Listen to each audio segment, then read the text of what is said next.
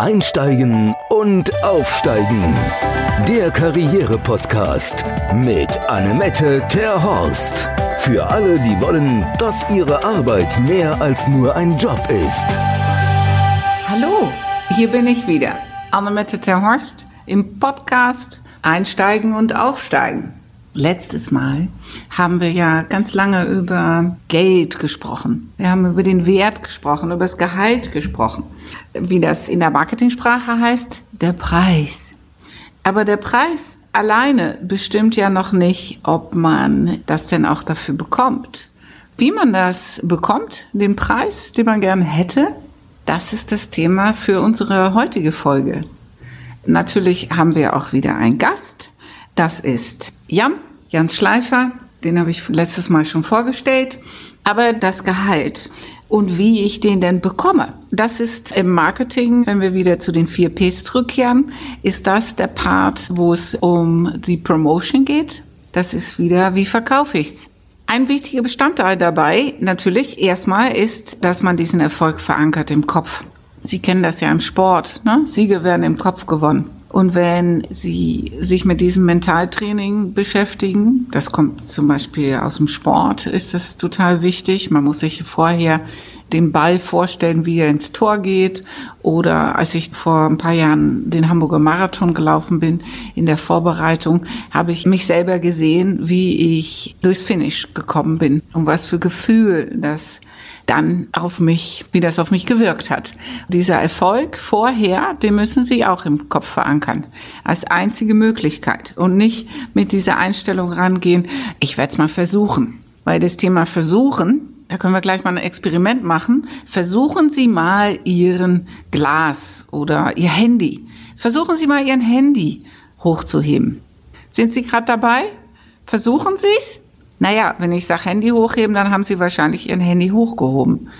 Und wenn Sie es versuchen, dann ist es ja nicht das gleiche, wie wenn Sie es tun. Der Nachteil bei dem Wort versuchen ist, dass wenn man was versucht, man sich selber schon vorweg eingesteht, dass es vielleicht auch nicht funktionieren könnte. Und das sollten wir auch in der Gehaltsverhandlung auf jeden Fall vermeiden. Deswegen, wenn Sie darüber nachdenken, bitte verbannen Sie das Wort versuchen aus Ihren Wortschatz. Weil versuchen, wenn man versucht zu gewinnen, dann ist man auch mit dem verlorenen Spiel schon zufrieden. Und das wollen wir ja auf gar keinen Fall. Und gerade nicht, wenn es ums Thema Geld geht. Gehaltsverhandlungen, das ist ja ein wichtiges Ereignis und das soll auf jeden Fall gut vorbereitet sein. Katja und ich haben dazu ein Buch geschrieben, Money Map, Sie verdienen mehr. Und hier gehen wir natürlich ein auf all diese Schritte, die es dazu braucht. Es ist ein Arbeitsbuch, deswegen gibt es zu jedem Thema auch was vorher zum Erarbeiten, damit auch wirklich gar nichts den Zufall überlassen wird. Und das ein von den Themen natürlich in dem Buch ist auch das Mentaltraining. Aber ein anderer Bereich aus dem Buch ist äh, das Verhandlungsspiel. Und so sollten Sie es auch sehen, die Gehaltsverhandlung. Das ist ein Spiel. Vor dem Spiel ist nach dem Spiel und nach dem Spiel ist vor dem Spiel.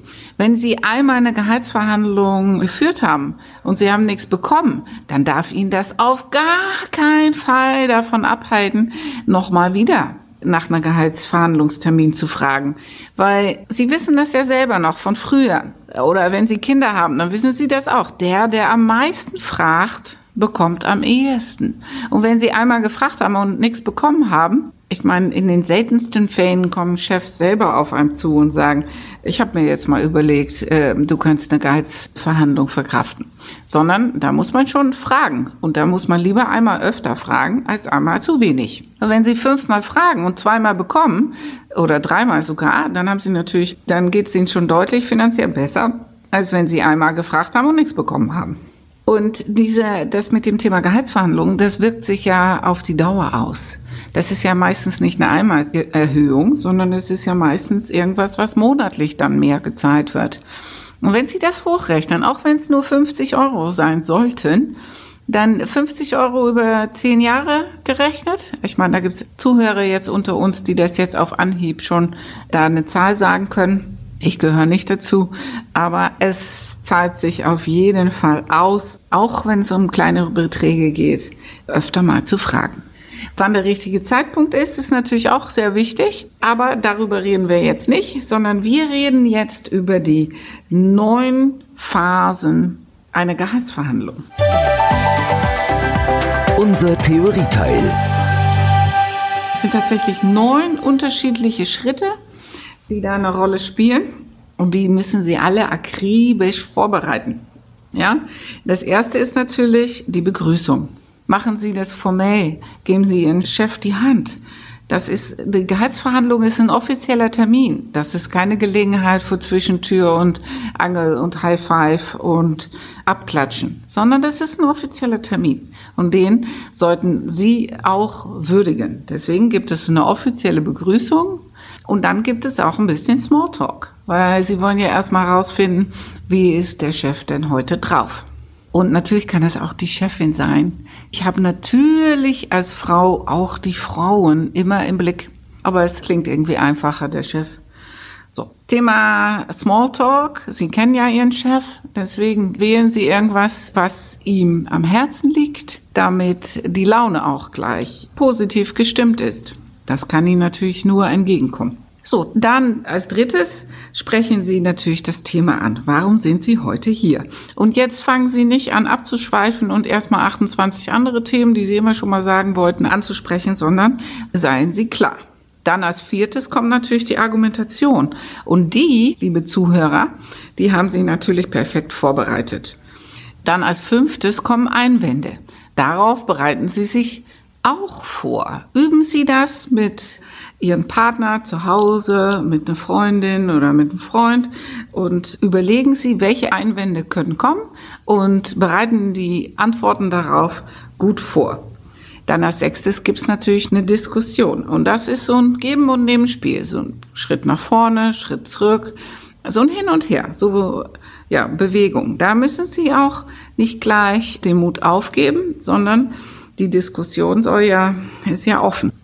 Sieben ist das Ergebnis. Falls es ein Ergebnis gibt, dann sollten Sie das natürlich auch gleich verankern, festhalten, in dem Abschluss nochmal besprechen, wer das denn in der Personalabteilung meldet und das einmal kurz festhalten. Das Ergebnis kann auch sein, wir treffen uns in halbes Jahr wieder, um über dieses Thema zu sprechen.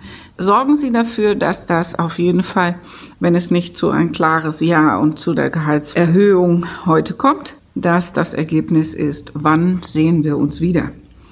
Ja, dann gibt es halt diesen Abschluss und dann gibt es auch eine offizielle Verabschiedung. Nicht, dass, das, dass man da aus dem Büro stürmt und das ist noch in der Schwebe, sondern es soll einen Anfang und ein Ende geben und der soll auch für beide ersichtlich sein.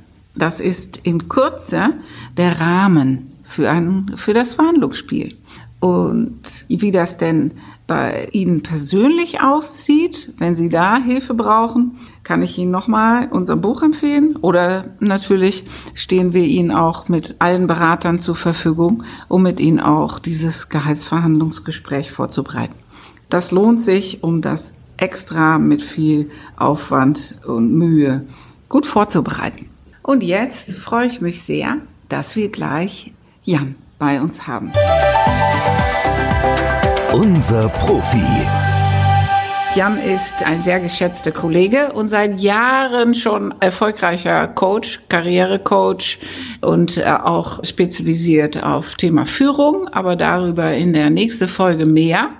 Jetzt Heute haben wir ihm bei uns, um auch seine Erfahrungen persönlich und mit seinen Kunden zu besprechen zum Thema Gehaltsverhandlungen. Ich weiß, das brennt ja jeden auf die Seele, dieses Thema Gehalt und alles, was damit zusammenhängt. Darum freue ich mich umso mehr, dass wir auch Jans Erfahrung zu diesem Thema einfangen können. Ja, hallo Annemette, hallo liebe Zuhörer. Vielen Dank für die Einladung hier in den Podcast. Ich freue mich hier zu sein und ein bisschen von meinen Erfahrungen zum Thema Gehalt, Gehaltsverhandlung beisteuern zu können. Jan, bevor du ins Thema einsteigst, willst du nicht kurz was über dich erzählen? Also, das kann ich gerne machen. Ich bin Soziologe und seit über zehn Jahren als Coach unterwegs. Ich komme eigentlich aus, ganz klassisch aus der Kommunikationsberatung und da lag dann das Coaching relativ nahe. Ich beschäftige oder ich coache und berate häufig Führungskräfte zum Thema Führung, Teams, Motivation, Werte, Führungskultur. Ich habe einen Schwerpunkt, wo es darum geht, auch Frauen gerade in männerdominierten Hierarchien zu unterstützen. Und ich freue mich, dass ich auch hier bei eConnects die Menschen unterstützen kann, die auf dem Weg zu neuen Herausforderungen, neuen Positionen und ähm, neuen Jobs sind. Du hast gerade angesprochen, äh, Mann-Frau-Kommunikation. Ich weiß, das ist einer deiner historisch schon Lieblingsthemen. So sind wir auch vor Jahren schon in Kontakt gekommen, als du frisch dein Buch geschrieben hast, Muttersprache Mann. Und über diese Thematik möchte ich auch gerne, nicht heute, aber in einer unserer späteren Folgen nochmal sprechen. Oder werden wir sogar auch sprechen. Und deswegen sage ich es jetzt schon mal. Aber heute reden wir über Gehalt. Das Liebegeld und die Gehaltsverhandlung. Vielleicht magst du erstmal erzählen, äh, wie deine eigene Erfahrungen zum Thema Verhandlungen in diesem, bezüglich Geld sind und dann überleiten zu, zu deinen Kunden. Also meine eigenen Erfahrungen, das ist ja nun ein bisschen her. Ich bin seit 2009 selbstständig Deswegen sind meine letzten Gehaltsverhandlungen etwas länger her, wobei auch ein Selbstständiger natürlich immer sein Honorar verhandelt und seine Tagessätze verhandelt. Also die Verhandlungen übers Geld hören nie auf, also auch wenn man selbstständig ist. Und meine Erfahrungen sind, dass am Anfang auch mir nicht leicht gefallen ist, über meinen Wert zu sprechen. Ich glaube, ich habe am Anfang gar nicht begriffen, dass es hier auch um den Wert meiner Arbeit geht. Ich glaube, dass das etwas ganz, ganz Zentrales ist dass in jedem Bewerbungsverlauf, man sich bewusst ist, dass es nicht nur darum geht, dass der Arbeitgeber prüft, ob man geeignet ist, sondern dass man halt auch selbst prüft, ob der Arbeitgeber für einen geeignet ist. Denn man hat ja was in die Waagschale zu werfen. Sein Arbeiten und letztlich ist die Arbeitszeit auch Lebenszeit, also auch seine eigene Zeit. Und die hat einen Wert und den sollte man bekommen. Und dann habe ich gelernt persönlich, dass eine Gehaltsverhandlung genau das ist, nämlich eine Verhandlung. Und nur weil ich einen Wert aufrufe, gehe ich ja nicht raus und sage, nö, wenn ich das nicht kriege, gehe ich, äh, gehe ich jetzt, dann können wir nicht weiterreden. Und so ist es für das Gegenüber auch. Und da ist es gut, man hat, ist zum einen sehr gut vorbereitet, weiß, was branchenüblich ist, was vielleicht auch für äh, die Region üblich ist, was allgemein so die, die Benchmark innerhalb der Hierarchieebene ist, die man, die man anpeilt. Und dann sollte man sehr selbstbewusst nicht eine Range nennen, sondern einen festen Preis nennen. Und ich habe die Erfahrung gemacht, umso sicherer man selbst ist oder umso sicherer ich selbst bin und meinen Preis nenne, desto weniger Diskussionen gibt es um den Preis und um den Wert, den man aufruft. Vorausgesetzt, man, man befindet sich irgendwo innerhalb dessen, was für das Unternehmen als real vernünftig abbildbar erscheint. Bekommen denn deine Kunden immer das, was sie sich vorher wünschen? Naja, also häufig wissen sie ja gar nicht genau, was sie sich wünschen. Also die häufigste Antwort auf, was wäre denn, was ist denn ihre Gehaltsvorstellung, ist eigentlich, mh, hm, ja, das liegt. Und dann kommt jetzt so eine Range, irgendwas zwischen, sagen wir mal, 50 und 55.000 Euro im Jahr oder machen wir es kleiner zwischen 36 und 40.000 Euro oder machen wir es höher zwischen 75 und 80.000 Euro. Und mit so einer Range kann natürlich niemand anfangen, was anfangen, also das Gegenüber halt nicht, weil ganz ehrlich, wenn ich Ihnen sage, ich verkaufe Ihnen mein Auto, mein Haus, mein Telefon, irgendwas zwischen 2000 und 2500 Euro, dann würden Sie sagen, ja, fantastisch, ich nehme es für 2000 und damit ist dann der größte Preis weg. Also das ist das Erste. Sie wissen häufig gar nicht ganz genau, was Sie bekommen wollen. Und dann gibt es natürlich immer die, die eigentlich viel mehr wollen und wo die Vorstellungen am Anfang etwas unrealistisch sind. Und es gibt die, die sich halt viel zu niedrig einschätzen, die auch noch nie nachgeschaut haben oder recherchiert haben, was ist eigentlich branchenüblich. Also nein, Sie bekommen am Ende häufig nicht das, was Sie sich ursprünglich vorgestellt haben. Das ist ein Teil dessen, was wir hier im Karrierecoaching machen, dass wir uns genau darüber unterhalten, wie genau, wie präzise sieht die Gehaltsvorstellung aus. Ich kenne das auch. Man kriegt ja nicht immer alles, was man sich so wünscht. Aber das soll man ja sportlich sehen. Das ist ja eine Aufforderung. Ähm, ich hatte meine Kundin, die sagte zu mir, rückwärts gehen wir nur, um Anlauf zu nehmen. Den fand ich ja immer ganz schön. Und wie ich an dein Lachen merke, du findest ihn auch schön. Was mich noch mal interessieren würde, gibt es denn äh, deiner Erfahrung nach Unterschiede zwischen Männern und Frauen? Weil du bist ja schließlich der Experte in dieser Gender-Fragen. Also den mit rückwärts gehen, nur um Anlauf zu nehmen, den merke ich mir, der ist ziemlich gut. Und wenn wir mal so ganz platt von Frauen, den Frauen und den Männern sprechen, dann würde ich sagen, ja, es gibt da einen Unterschied, nämlich den, dass Frauen viel häufiger in diese gefallen wollen, nett sein Falle tappen. Und dass sie fälschlicherweise glauben, dass wenn sie sich günstiger anbieten, dass das irgendwie netter rüberkommt. Dabei vergessen sie aber, und das vergessen natürlich auch die Männer, die genau dasselbe tun, Dabei vergessen Sie, dass der Gegenüber ja etwas einkauft. Und der freut sich zwar, wenn er einen Schnapper gemacht hat, aber der misst natürlich auch den Wert an dem, was er einkauft, an dem, was er dafür bezahlt. Und der will halt einen guten Preis machen, hundertprozentig, aber der will sich auch sicher sein, dass er was Gutes gekauft hat. Und der weiß, dass gute Leute einen guten Preis haben und dass die halt auch dass er dafür einen gewissen Preis zahlen muss. Und das sollte man in der Gehaltsverhandlung nie vergessen, dass es nicht um billig geht und dass es nicht darum geht, dem anderen zu gefallen, sondern dass es darum geht, sicher zu sein, sicher seinen Preis aufzurufen. Denn derjenige, mit dem ich heute verhandle, das ist ja auch derjenige, für den ich in Zukunft irgendetwas mache. Und diese Sicherheit und dieses Selbstbewusstsein will mein Gegenüber, mein zukünftiger Arbeitgeber ja auch einkaufen. Also gebe ich es ihm auch schon in der Gehaltsverhandlung. Und dann vielleicht noch ein Tipp, nur weil das Ganze nicht funktioniert hat, heißt es nicht, dass es nie funktioniert hat. Und eine, ein, eine Bewerbung oder ein Einstellungsverfahren scheitert wahrscheinlich nicht unbedingt an der, an der Gehaltsvorstellung. Wenn ich einen Mitarbeiter oder eine Mitarbeiterin unbedingt haben will, und die verlangt einfach zu viel, zu viel Geld, weil das bei mir im Unternehmen nicht abbildbar ist, weil ich das momentan nicht habe, dann werden die allermeisten Arbeitgeber das sagen. Dann werden die sagen, Entschuldigung, das kann ich nicht. Ich würde Sie super gerne einstellen, kommen wir irgendwie anders zusammen. Also gibt es irgendwie andere Möglichkeiten. Also es ist ganz selten, dass einfach die Gehaltsvorstellung dazu führt, dass es nicht zu einer Anstellung kommt. Und deswegen darf man sich einfach merken, wenn es nicht geklappt hat, dann klappt es beim nächsten Mal. Neues Spiel, neues Glück, neue Verhandlungen und dann wird da irgendwann auch ein Erfolg raus, hundertprozentig.